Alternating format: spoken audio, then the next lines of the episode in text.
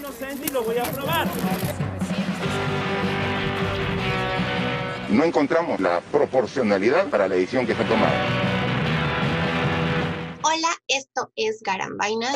¿Qué es lo que pasó el viernes? ¿Por qué se dieron todas estas detenciones? ¿Quiénes son los que van a estar presos por siete días? El centro de todo esto es Richard Cisneros.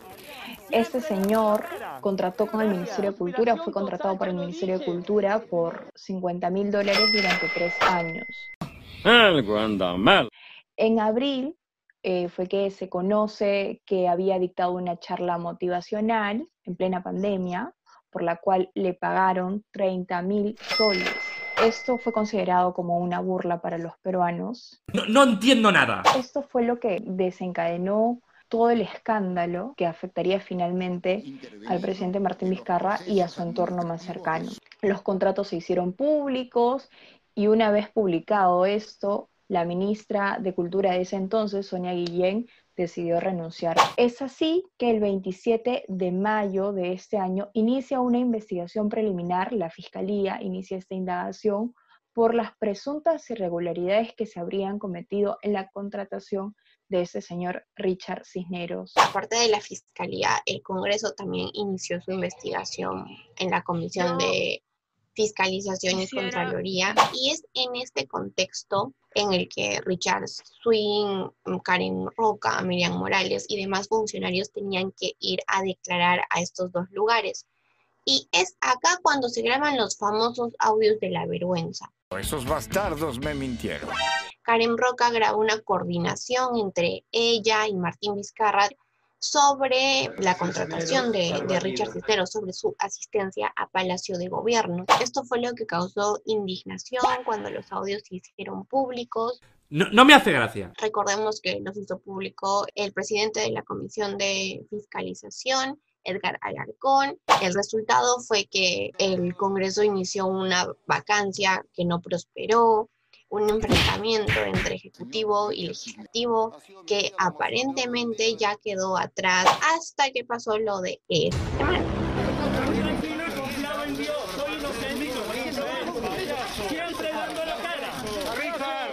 Amanecimos con una detención en simultáneo de varios funcionarios. Entre ellos estaba Richard Cisneros, Karen Roca, la exsecretaria del despacho presidencial, Miriam Morales, la exsecretaria general de Palacio, y Oscar Vázquez, el ex asesor de comunicaciones del presidente, entre otros funcionarios. A todos ellos les cayó siete días de detención preliminar a pedido de la fiscalía. ¡Tengo miedo! La fiscal Yani Sánchez, que es la que pide esta prisión preliminar, en su pedido sustenta que habrían manipulado testigos, escondido evidencias y digamos que el nombre que salta con mayor frecuencia es Miriam Morales.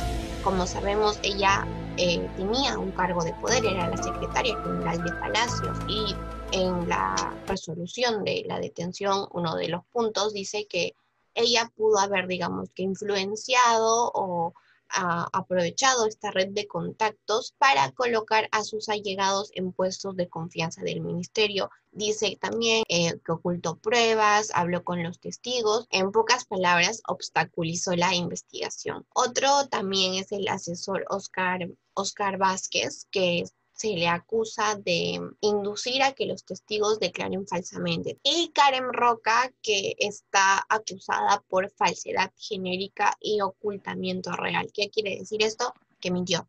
Esos, esos son los sustentos de la fiscal para, para solicitar la prisión preliminar. Claro, y ante este sustento que presenta la Fiscalía hay quienes están a favor, hay quienes están en contra.